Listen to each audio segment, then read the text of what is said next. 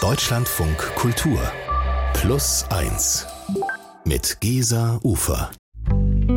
Herzlich willkommen. Sie hören Plus 1. Wir nehmen Sie wieder dahin mit, wo es laut ist unterm Leben. Hier hören Sie echte Geschichten von echten Menschen.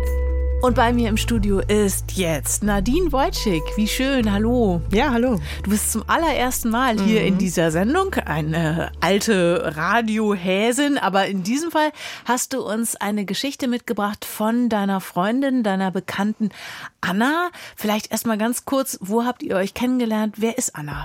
Ja, Anna und ich, wir kennen uns relativ lange. Ich glaube so 15 Jahre. Wir haben uns kennengelernt, da waren wir beide noch recht jung. Sie war Anfang 20, ich gerade mit dem Studium fertig.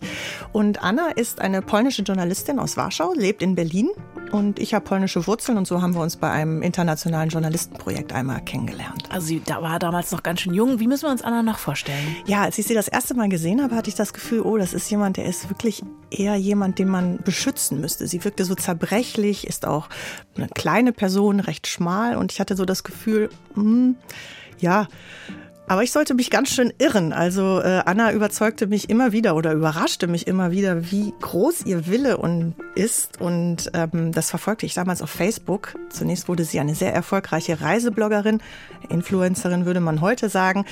Und dann 2015 änderte sich plötzlich ihr Fokus und sie startete eine irre Aktion. Sie wollte nämlich die sogenannte Balkanroute, du erinnerst dich, 2015 mhm. Flüchtlingskrise, wollte sie rückwärts laufen. Because I can't still believe that it all happened, that I've done it, you know? It was crazy. Weil ich es bis heute nicht glauben kann, dass ich das wirklich gemacht habe. Das war wirklich eine völlig verrückte Idee. Nobody told me. Aber keiner hat mir das gesagt. Because we also were also very impressed, you know. Die Geschichte von Anna ist tatsächlich sehr beeindruckend. Sie wird von einer Reisebloggerin zur Flüchtlingsaktivistin und übernimmt sich dabei fast. Und darum soll es in dieser Geschichte heute gehen. Aber zurück erst nochmal zum Anfang. Die Geschichte beginnt 2008 in Brüssel. Anna ist da gerade Anfang 20. Sie kommt aus Warschau. Zu dieser Zeit studiert sie noch Journalistik und besucht eine Konferenz für Nachwuchsjournalisten in Brüssel. Und dort lernt sie Tom kennen, einen Fotografen aus Berlin. Es ist Liebe auf den ersten Blick. Anna lässt alles stehen und liegen, auch ihren ersten Ehemann und zieht nach Berlin. Tom wohnt da in einer WG und das ist für sie ein völlig neues Konzept und sie liebt es alles daran. Die Freunde, die kommen und gehen, politische Diskussionen in der Küche und auch die WG-Partys. When we met with Tom, we knew two things that we want to travel together als wir zusammengekommen sind, wussten wir zwei Dinge. Wir wollten zusammen reisen, die Welt entdecken und wir wollten Kinder haben. Ich kann es nicht erklären, das Gefühl war sehr stark und hat mich selbst überrascht. Ich wusste, dass Tom der Vater meiner Kinder sein sollte. Es fühlte sich ganz natürlich an. Wir wollten unser Leben deswegen nicht aufgeben. Wir wollten reisen, egal ob mit oder ohne Baby. Tatsächlich wird sie kurz darauf schwanger. Da mhm. ist sie 25 20 Jahre alt. Und die beiden gehen auch auf Reisen. Wow. Als äh, Hannah, ihre Tochter, sechs Monate alt ist, fahren sie einmal ums Schwarze Meer im Uhrzeigersinn. Also Ukraine, Armenien, Aserbaidschan, Georgien. Ich weiß nicht, wie es dir geht, aber ich finde auch schon das ohne Kind relativ aufregend. Ziemlich abenteuerlich. Und äh, on the top, schlafen die drei auch noch im Auto und suchen sich natürlich die schönsten, abgelegensten Orte mit Blick auf Sonnenuntergang. Ähm, die Tochter ist, wie gesagt, da gerade sechs Monate alt und die Reise dauert, bis sie ein Jahr alt ist. Also sie sind ein halbes Jahr unterwegs. Anna ist ja Journalistin, Tom ist Fotograf und deswegen starten sie, liegt so ein bisschen auf der Hand, einen Blog. Den nennen sie Family Without Borders, also die Familie ohne Grenzen. We started the blog just to just to share stories with our families. We didn't think that it might become big. We didn't think that it might become a source of income. Mit dem Blog wollten wir vor allem die Großeltern auf dem Laufenden halten. Wir dachten nicht daran, dass er erfolgreich werden könnte oder dass er zu einer Einnahmequelle werden würde. Noch, dass ich dank des Blogs für Zeitschriften schreiben oder ein Buch veröffentlichen würde. Zeitschriften fragten nach Artikeln, weil der Blog groß geworden war. Und der Blog wurde groß, weil ich aufgrund der Artikel als glaubwürdig galt. So ein Lebens- und Geschäftsmodell wäre mir niemals eingefallen. Es ist eine gute Strategie, aber daran hatte ich zu keinem Zeitpunkt gedacht. Dann waren die ja auch damals noch wahrscheinlich äh, ziemliche Pioniere auf diesem Gebiet, ne? Ja, genau. Also sie spricht ja immer vom Blog. Mhm. Also ihr merkt schon, Oma erzählt vom Krieg. äh, das war halt, äh, heute würde man sagen, ja. Influencer. Und wow. genau, also die waren tatsächlich eine der ersten Reiseblogger. Und deswegen wird dieser Reiseblog auch extrem schnell, extrem erfolgreich. Also sie haben dann bis zu 120 Leser aus bis zu 120 äh, Ländern. Und sie reisen mit Kind. Das gab es damals auch. Ja. Tatsächlich gab es sowas, glaube ich. Ja. ja und genau. äh, dann wird das auch richtiggehend lukrativ offenbar. Ja, das auf jeden Fall. Also äh, das wird zu so einem äh, Lebens- und Businesskonzept. Mhm. Also die Familie lebt von einer Reise zur nächsten ähm, zurück in Berlin, verdienen sie erstmal Geld und dann geht es auch wieder los. Ähm, ich kann noch mal ganz kurz zurück zur ersten Reise. Als ich 2010 das auf dem Laptop sehe, sehe ich halt so wie Klein Hanna. Also es waren auch wirklich tolle Bilder. Ne? Also mhm. Also Tom ist ja Fotograf, also wie Klein Hanna da mit Kindern im Plattenbau in Transnistrien spielt, wie sie in der Republik Moldau den König der Roma trifft, wie sie ihre erste Melone isst äh, auf dem Arm einer äh, Flüchtlingsfrau, äh, wie sie auf Armen von Grenzbeamten in Armenien unterwegs ist. Also es ist wirklich eine sehr authentische Reise. Ähm, es bewegt mich auch selber als Leserin total, äh, dieses Reiseleben zu sehen. Und ähm, deswegen hat es mich auch eigentlich gar nicht überrascht, ähm, dass ich dann auf Facebook auch ein Ultraschallbild zu sehen bekam aus Armenien. Da war nämlich schon die zweite Tochter unterwegs, Mila. Und äh, somit waren sie dann zu viert. Und als die zweite Tochter geboren wird, hören sie damit nicht auf. Das geht immer weiter. Also äh, sie machen die nächste Reise mit Mila und Hannah durch Mittelamerika. Und als die Töchter drei und vier sind, geht es sogar nach Vanuatu und Fiji. Da reisen sie per Anhalter. Okay. Ja, du kannst dir ja vorstellen, okay. wie reist man per Anhalter. Wow. Ähm, also ich überlege auch gerade, welche Autofahrer dann so eine ganze Familie. Naja, keine Autofahrer, Segeljachten. Also Ach, die Kinder klar. können noch nicht mal schwimmen, aber ah, äh, auf Segeljachten, das geht, auch mit Kindern natürlich. Oder sich auf einsamen Inseln aussetzen zu lassen und ein paar Tage später abholen zu lassen, auch das. Whenever we would show up with those two blonde girls, wenn wir mit unseren blonden Mädchen irgendwo auftauchten, interessierten sich alle mehr für uns als wir für sie. Und wenn du die lokalen Traditionen respektierst und das Oberhaupt des Dorfes fragtest, ist es okay, wenn wir hier unser Zelt aufschlagen, dann sagten sie zu uns, wir können es auf den Dorfplatz stellen, aber sie luden uns auch gleich zu sich nach Hause ein tell you to put the tent in the middle of the village or they invite you home. Also ähm, es ist tatsächlich so, dass die beiden mit ihren Kindern und mit ihrer Art es auch irgendwie so schaffen, dass Großfamilien, was heißt schaffen? Also sie legen es ja gar nicht darauf an, aber Großfamilien räumen ihr einziges Schlafzimmer, damit die Family Without Borders da schlafen kann. Sie teilen ihr weniges Essen. Hanna und Mila wandern von einem Abend zum nächsten, lernen Kinderlieder in indigenen Sprachen und vor allen Dingen diese Gastfreundschaft, ne? dieses einzige Schlafzimmer für die Gäste räumen oder anbieten. Äh, das wird zu so einer sehr zentralen Erfahrung. Mm, das geht fünf Jahre so. Boah. Und äh, es scheint, das könnte ewig so weitergehen. Darf ich mal ganz doof ja. fragen, bis die Kinder zur Schule müssen wahrscheinlich, ne? Ja, richtig. Also die mhm. langen Reisen. Mhm. Ja. Aber auch als die Kinder in der Schule sind, geht es auch in den Sommerferien immer sechs Wochen mindestens sind sie da unterwegs. Mhm. Die haben auch, du hattest es ja eben auch schon gefragt, ne? die haben äh, tatsächlich dann auch schon ein Businesskonzept daraus gemacht. Also sie haben Deals mit namhaften Marken, halten Dia-Vorträge, treten im Frühstücksfernsehen Ach, auf okay. und äh, veröffentlichen auch ein Buch.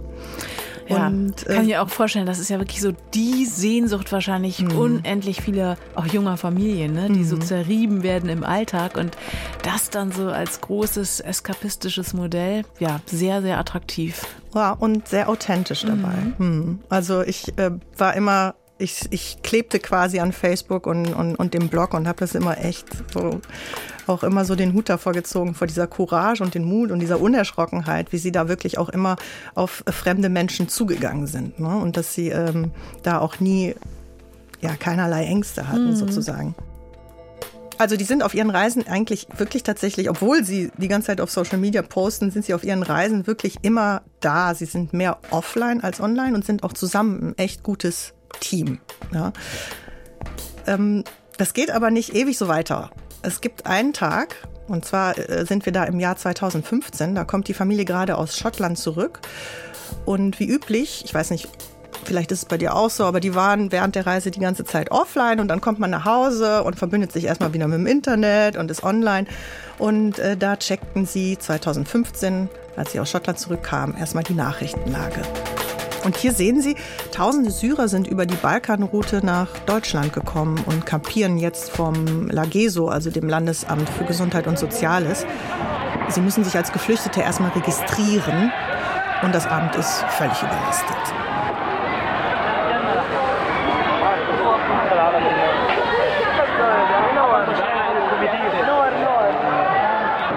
Ah, ja klar, ich erinnere mich, das waren wirklich krasse Zeiten. Ja, bis zu 800 Geflüchtete sind da täglich in Berlin angekommen.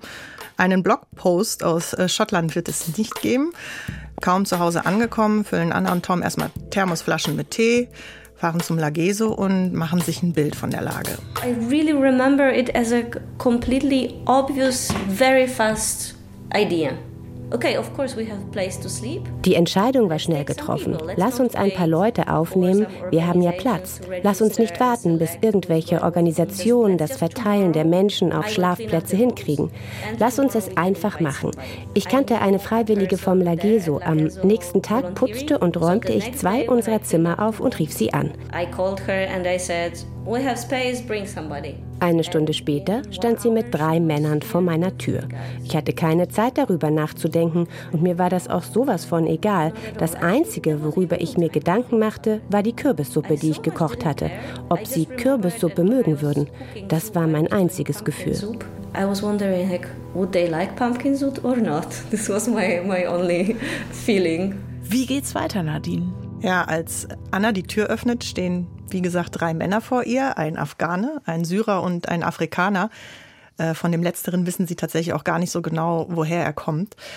Der Afghane und der Afrikaner bleiben ein paar Tage, der Syrer aber, Akil, ein älterer Mann, wird zwei Jahre bleiben. Er wird zu einer Art Oper für die Töchter, mit denen er gemeinsam schreiben lernt. Doch Anna merkt, das reicht irgendwie nicht. 60.000 Geflüchtete sollen nach Berlin gekommen sein. I was happy that we can help three people, but I was thinking, okay, and what with this 59.997 others. Ich dachte, okay, und was ist mit den restlichen 59.997? Ich fuhr täglich hin, brachte Sachen, aber ich merkte, dass so viel mehr zu tun war.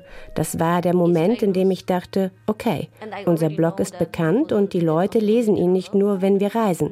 Ich machte einen Blogpost darüber, dass in Berlin dringend Schlafsäcke gebraucht werden. Die Flüchtlinge warteten wochenlang vor dem Gelände und frierten nachts. Innerhalb von wenigen Tagen schickten tausende Leser Schlafsäcke aus Polen und aus Deutschland, organisierten Transporte nach Berlin, Busse voller Schlafsäcke kamen an. Das war ein echter Moment des Empowerments. Of, of real empowerment. I felt that I can do things on another scale. Auf diese Weise landen 4000 Was? Schlafsäcke bei Anna. Ja, echt jetzt. Also in oh. Worten 4000. Und guck mal, ich habe ein Foto mitgebracht hier auf meinem Laptop. Da siehst du sie. Krass. Und auch wirklich äh, neuwertige Schlafsäcke, ne? Ja, ja, absolut. Also die Leute haben Boah. Schlafsäcke gekauft und die dann äh, nach Berlin gebracht mit Ehrenamtlichen. Ist das Anna auf dem Foto? Ja, das ist Anna. Ja. sieht total jung aus. Wie alt ist sie da? Da ist sie so Mitte 20. Krass. Nee, nee, Ende 20. Ende 20, Ende 20 okay. ja. Sehr ja. sympathisch. Mhm. Ja. ja, so wie ich meine, ne? Sie sieht so zerbrechlich total. eigentlich eher aus ne? mhm. ne? und hat dann doch so eine Power. Ab diesem Zeitpunkt dreht sich also bei Anna alles nur noch um Flüchtlinge. Gespendete Kleidung und Essen austeilen. Sie ist fast täglich im Einsatz am Lageso. Und ähm, wenn Flüchtlinge bei ihr übernachtet haben und weiterziehen und da sozusagen Platz in der Wohnung wieder frei wird, nimmt sie immer wieder neue auf. Manche kommen einfach nur, um sich aufzuwärmen, Kaffee zu trinken, einmal ein warmes Abendessen zu bekommen. Manche kommen auch einfach nur, um einmal zu duschen, weil sie stehen ja auch immer noch in der Warteschlange vom Lageso. Manche schlafen sich einfach nur eine Nacht aus, manche bleiben länger. Es ist also so ein Kommen und Gehen und sie führt auch nie Buch darüber, wer da jetzt bei ihr ist. Ihr ist es auch tatsächlich irgendwie egal und sie weiß die Zahl auch gar nicht. Aber ich glaube, ich vermute, es sind irgendwo zwischen 70 und 100 Flücht, äh, Geflüchtete da tatsächlich mhm. gewesen. Mhm. Kannst dir ja vorstellen, dass in dieser Zeit der Block brach liegt sozusagen und auch alles, was links und rechts von ihr stattfindet, Und das ist nicht wenig. Zum Beispiel wird ihre älteste Tochter gerade eingeschult, rückt erstmal in den Hintergrund, mhm. weil äh, Anna ja jetzt neue Prioritäten hat. Mhm. I remember that sometimes they were asking to help with homework mhm. and I was thinking, I mean, it's just homework. You know, you can do it yourself, plus even if not, nothing will happen. Sie baten mich manchmal um Hilfe bei den Hausaufgaben und ich erwischte mich dabei, wie ich dachte, das sind doch nur Hausaufgaben, die kannst du selber machen und selbst wenn nicht, was wäre schon so schlimm daran? Draußen sind Kinder, denen kalt ist, die frieren und denen ich Kleidung und Decken bringen kann.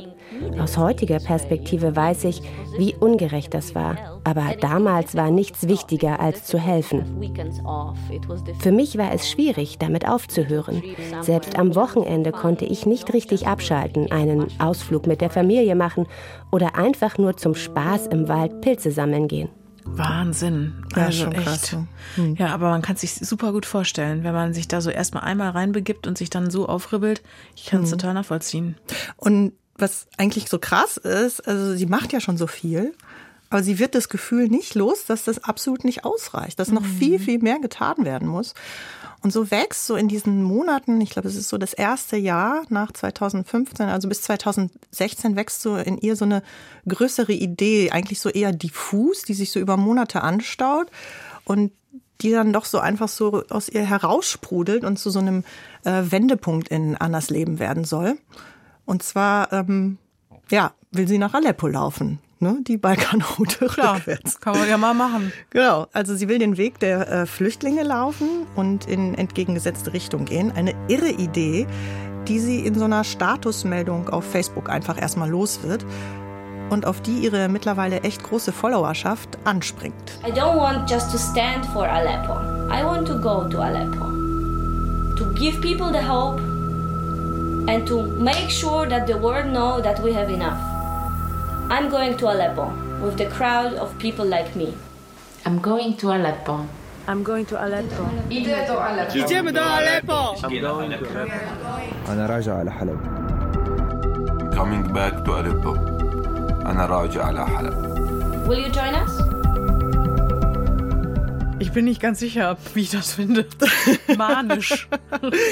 ja, Aber warum nicht? Mhm. Ich so. bin auch genau so größenwahnsinnig, aber irgendwie auch genial, ja. Ja, weil es musste ja auch was passieren. Mhm. Ne? Also äh, die Willkommenskultur nahm ab, aber die Geflüchteten nicht. Und äh, der Krieg war weiterhin im vollen Gange, wenn man das so sagen darf. Also ähm, im November 2016 setzt Anna den Post ab.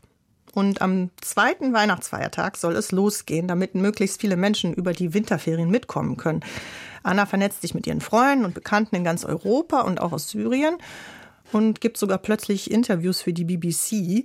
Drei Wochen Vorbereitung, dann geht es los am 26. Dezember 2016. Wir liefen auf Hochtouren. Wir hatten unfassbar viel zu organisieren. Für mich war es wie ein einziges, durchgängiges Telefonat.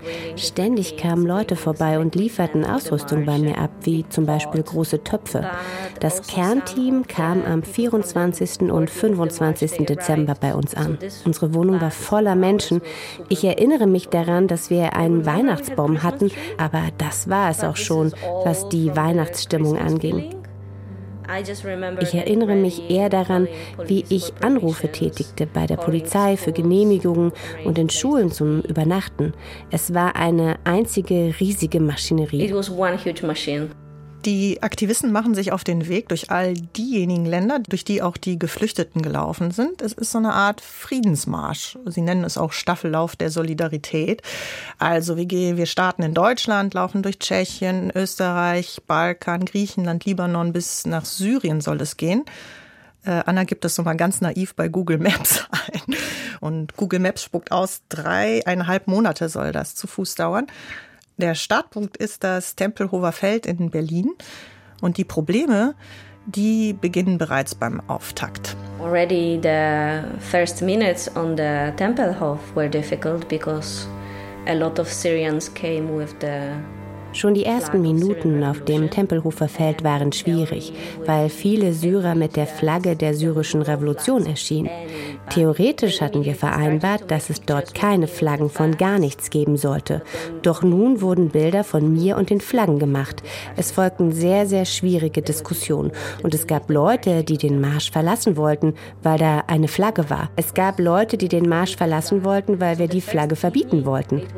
Der erste Abend war also eine große Enttäuschung für mich, weil ich dachte, ich gebe alles und setze mich für etwas ein, was ich für sehr wichtig halte.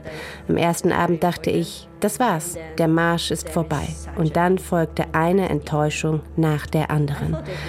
Einer von uns hat mal den schönen Satz gesagt, This march was designed for a failure. Alles war jeden Tag ein Misserfolg. Everything was a failure every day. Nadine, noch mal ganz kurz zum Verständnis. Wie viele Leute waren denn da ungefähr dann? Weißt du das, wie viele da zusammengekommen sind? Ja, ja, klar. Ich habe das damals als Reporterin begleitet. Ah. Genau. Also ich glaube, am Tempelhofer Feld waren es 400 Leute, die losgelaufen sind. Ach, mhm. ich habe das null mitbekommen. Und es war mitten im Winter. Das war am 26. Dezember, ja. Oha. Ähm, ja, also 400 Leute sind gestartet. Mhm. Und sie schaffen es auch fast. Äh, am Ende sind es noch zwölf. Zwölf kommen an. Zwölf kommen an, ja. Also es ist ein Riesenfriedensprojekt, ja. Also von diesen äh, dreieinhalb Monaten, es werden acht. Es sind 3800 Kilometer, die sie zu Fuß laufen, täglich so zwischen 15 und 30. Sie schlafen immer kostenlos in Schulen, Kirchen, Moscheen oder Vereinshäusern. Dann gibt's noch so zwei, drei Busse, die transportieren das Gepäck und die Verpflegung. Und insgesamt, du hast ja gerade schon gefragt, ne, es war ja nicht immer die gleiche Gruppe, mhm. ne, aber mhm. es kamen und gingen Leute, es war ja wie so ein Staffellauf tatsächlich. Und es waren 3500 Leute aus der ganzen Welt. Man kann sich ja vorstellen, bei so vielen Leuten ist das Konfliktpotenzial riesengroß. Es gibt ständig Streit. Anna hat es ja schon angeführt, schon gleich am ersten Tag. Und es geht ums Inhaltliche, es geht aber auch ums Duschen, um Verpflegung, um die Route. Und mittendrin Anna, ja, diese zierliche Anna kleine Solo Anna. Oder auch eigentlich, nee, Tom musste ja zu Hause bleiben, der Kinder wegen, ne? Richtig, genau, mhm. ja. Und Anna war auch die einzige im Kernteam, die eine Familie zu Hause hatte. Ne? Ah. Also ich habe den Marsch tatsächlich zweimal besucht, einmal in Brandenburg und einmal in Tschechien. Beides Mal war es unter 0 Grad. Die Truppe lief durch den Schnee. Ähm, und ich begleitete das damals ähm, für die Reportage und versuchte da auch mit Anna zu sprechen oder Interviews zu führen, klar, aber Anna war irgendwie immer die ganze Zeit so echt gestresst und aber auch abwesend so. Mhm. Und du hast recht, klar, Tom bleibt mit den Kindern in Berlin. Die stoßen aber anfangs, klar, wir kennen die Family, The Family Without Borders, die stoßen am Anfang übers Wochenende immer hinzu. Mhm. Und äh, spätestens ab Ungarn, kannst du dir auch vorstellen, wird das schwierig. Anna taucht immer tiefer ab Tom kann ihr nicht nur räumlich nicht mehr folgen, sondern auch gedanklich nicht mehr. Und mit jedem Kilometer Richtung Aleppo, durch Bosnien, Griechenland, Libanon, entfernt sich das Ehepaar immer mehr. He was this amazing backup taking care of the girls during the, the march. Er war eine großartige Unterstützung und kümmerte sich in dieser Zeit um unsere Kinder.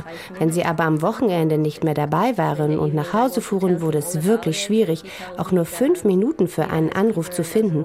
Und dann erzählt Tom mir, dass Mila Fieber hat und nicht schlafen will. Ich sage, okay, dann leg sie einfach hin. Wovon redest du denn jetzt?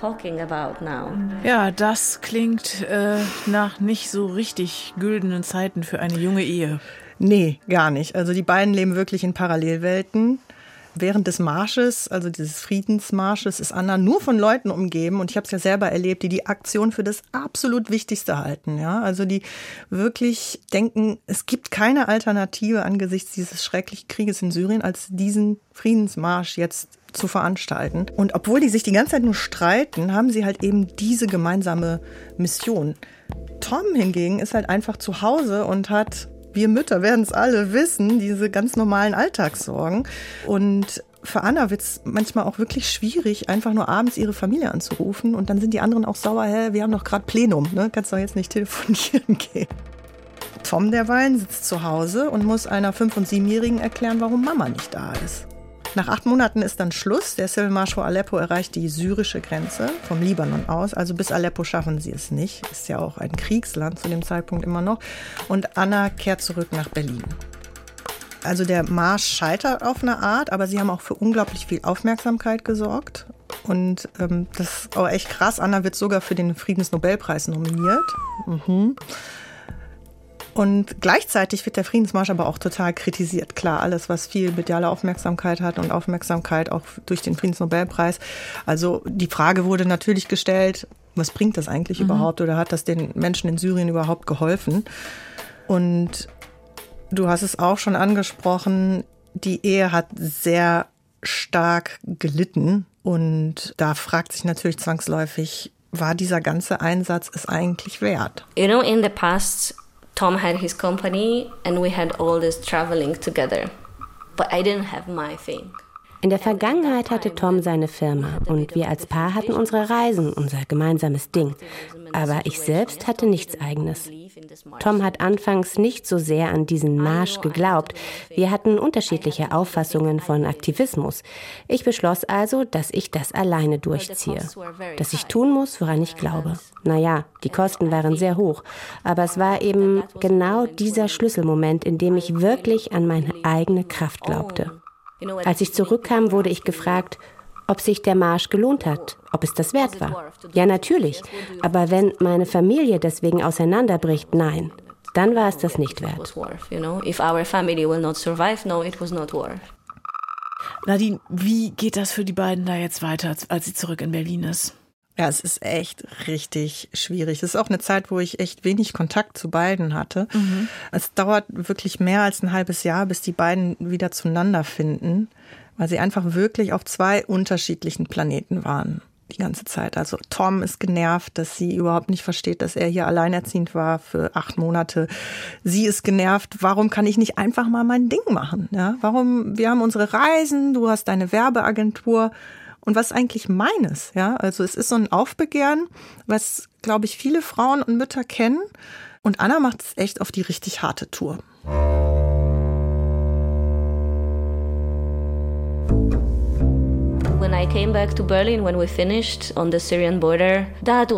Als ich von der syrischen Grenze zurück nach Berlin kam, das war eine wirklich schwierige Zeit. Wir haben monatelang an unserer Beziehung gearbeitet. Wir haben uns wirklich ziemlich angestrengt. Wir haben eine Paartherapie gemacht und wir haben das gemeinsam durchgestanden. Heute ist es besser als zuvor. Wir haben geschafft, über alles zu sprechen und uns auch darüber einig zu werden, was Aktivismus für uns beide jeweils bedeutet. Aber es war eine sehr schwierige Zeit. Anna und Tom finden also wieder zusammen und tatsächlich aus dieser Katharsis sozusagen geht's für Anna dann auch beruflich richtig los. Also vorher war sie ja immer so Reisebloggerin und ein bisschen hier, ein bisschen da und jetzt kriegt sie ein richtig tolles Jobangebot. Und zwar wird sie Medienbeauftragte einer internationalen Menschenrechtsorganisation, die sich auch für, für Geflüchtete und für äh, Minderheiten einsetzt. Das ist ja mal äh, die richtige Frau an der richtigen Stelle, würde ich denken. Absolut. Mhm. Ja. Also äh, Anna ist jetzt wirklich eine gestandene Aktivistin, aber auch beruflich. Sie setzt sich dafür ein, wofür sie brennt. Ich kenne niemanden, der, glaube ich, schon an jeder Flüchtlingsgrenze war, in jedem Flüchtlingscamp, ob es auf Lesbos ist oder auf den Kanarischen Inseln irgendwo im Senegal. Sie hat echt sehr viel Erfahrung gesammelt und sie hat sich aber tatsächlich, wie ich es wahrnehme, verändert. Sie hat so eine gute Balance gefunden. Vorher hatte ich immer so ein bisschen das Gefühl, auch mit dem Reiseblog, sie muss sich irgendwie beweisen, mhm. ja. Oder auch mit diesem Civil March for Aleppo, so, ne, wo man so denkt, ja, so ein bisschen größenwahnsinnig, warum, ja. Aber jetzt habe ich so wirklich das Gefühl, sie muss sich gar nicht mehr beweisen. Und weder irgendeiner Gruppe von zusammengewürfelten Aktivisten noch gegenüber irgendwelchen Journalisten, die sich ständig fragen, ja, äh, wer kümmert sich denn zu Hause um deine Kinder? Aber sie muss sich auch gegenüber ihrem Mann nicht mehr beweisen. Und diese Veränderung oder dieses Empowerment, das sie selber so erlebt hat, äh, finde ich, zeigt sich auch sehr gut in einer Extremsituation vor zwei Jahren. Da bekommt Anna plötzlich Anrufe aus Polen. Und zwar melden sich Menschen aus Ostpolen bei ihr und erzählen ihr von Geflüchteten, die über die polnisch-belarussische Grenze gekommen sind.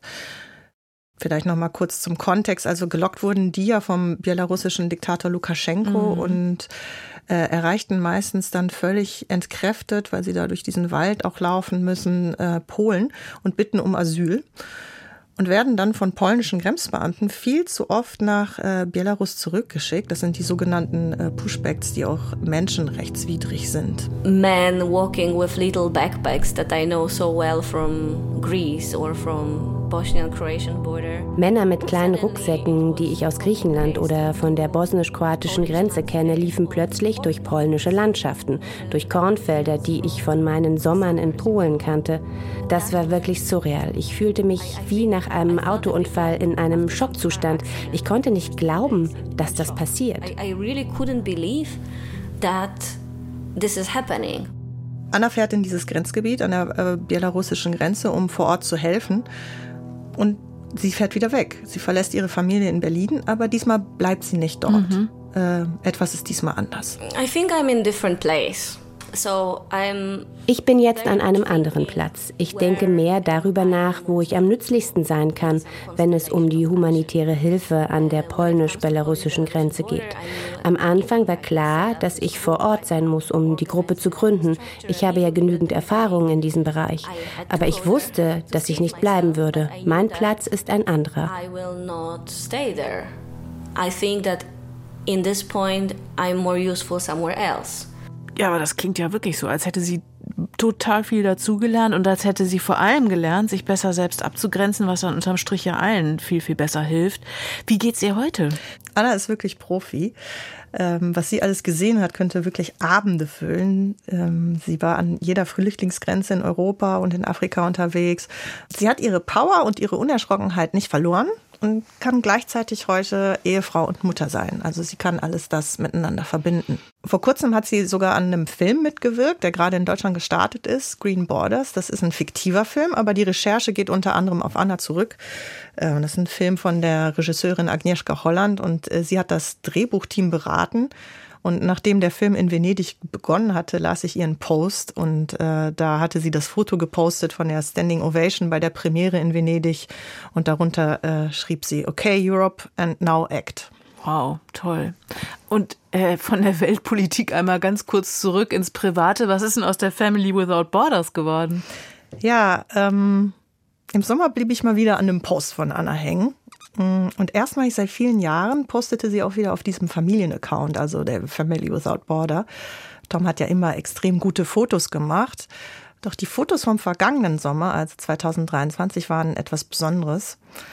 Ähm, und nachdem ich diese Fotos gesehen hatte, war mir echt klar, okay, treff dich mal mit Anna für plus eins, weil ich das Gefühl irgendwie nicht los wurde, dass Annas langer Kreis, den ich jetzt schon so lange verfolge, in allen Extremen, sich geschlossen hatte. Und das geht nicht nur mir so. Natürlich sind wir in den vergangenen Jahren in den Urlaub gefahren, aber abschalten konnte ich nie so wirklich. Ich meine jetzt nicht, das Handy auszuschalten, das fällt mir nicht schwer. Ich meine gedanklich. Was bringt es, wenn wir jetzt in Land X Spaß haben? Was hat die Welt davon? Letztes Jahr sagten unsere Kinder, lass uns noch mal irgendwo hinfahren, so wie früher, mit Rucksack, weit weg und richtig lang. Und so haben wir uns für Peru entschieden. Keine Ahnung, ob es an der Distanz lag. Es war einfach nur schön. Natürlich sind mir auch dort Flüchtlinge über den Weg gelaufen, in diesem Fall aus Venezuela. Aber ich vermisste nichts und ich dachte auch nicht darüber nach, wo ich jetzt mehr gebraucht werde. Ich war dort einfach nur für mich selbst und für meine Familie. Was für eine eindrucksvolle Geschichte und was für ein schönes Happy End. Nadine Absolut, Wojcik, ja. ganz, mhm. ganz herzlichen Dank für diese tolle Geschichte. Und wenn du sie siehst, ganz, ganz viele liebe Grüße an Anna und danke, dass sie ihre Geschichte mit uns geteilt hat. Ja, danke euch. Alle anderen Plus 1 Geschichten, die finden Sie in der DLF Audiothek App. Abonnieren Sie am besten noch Plus eins, überall da, wo es Podcasts gibt. Und wenn Ihnen gefällt, was Sie hören, dann freuen wir uns sehr über eine entsprechende Bewertung. In unserer zweiten Plus 1 Folge, da habe ich in dieser Woche Christoph Schreiber zu Gast. Der Mann ist nicht nur der Betreiber des wahrscheinlich schönsten und ungewöhnlichsten Konzertsalons Berlins, er ist äh, auch noch gelernter Neurologe, er ist Tee, Zeremonienmeister, Klavierbauer, Sportskanone, dreifacher Vater, Soundexperte. Also die Liste ließe sich beliebig erweitern und es macht einfach wahnsinnig Spaß, sich mit ihm zu unterhalten. Mir sind Leute, die ehrgeizig sind, auch total suspekt. Ich gucke die immer an und denke so, hm, die, das, das, da, da gibt so es so, ein, so eine Ausstrahlung, ähm, etwas unbedingt zu wollen und da schwingt ja in, der, in dem Wort so ein bisschen was Missgünstiges auch mit darin. Und ich möchte jetzt dieses Stück Kuchen unbedingt haben, kostet es, was es wolle. Das ist mir total fremd. Das ist, ich bin überhaupt nicht ehrgeizig. Ich würde mich nie irgendwo festbeißen.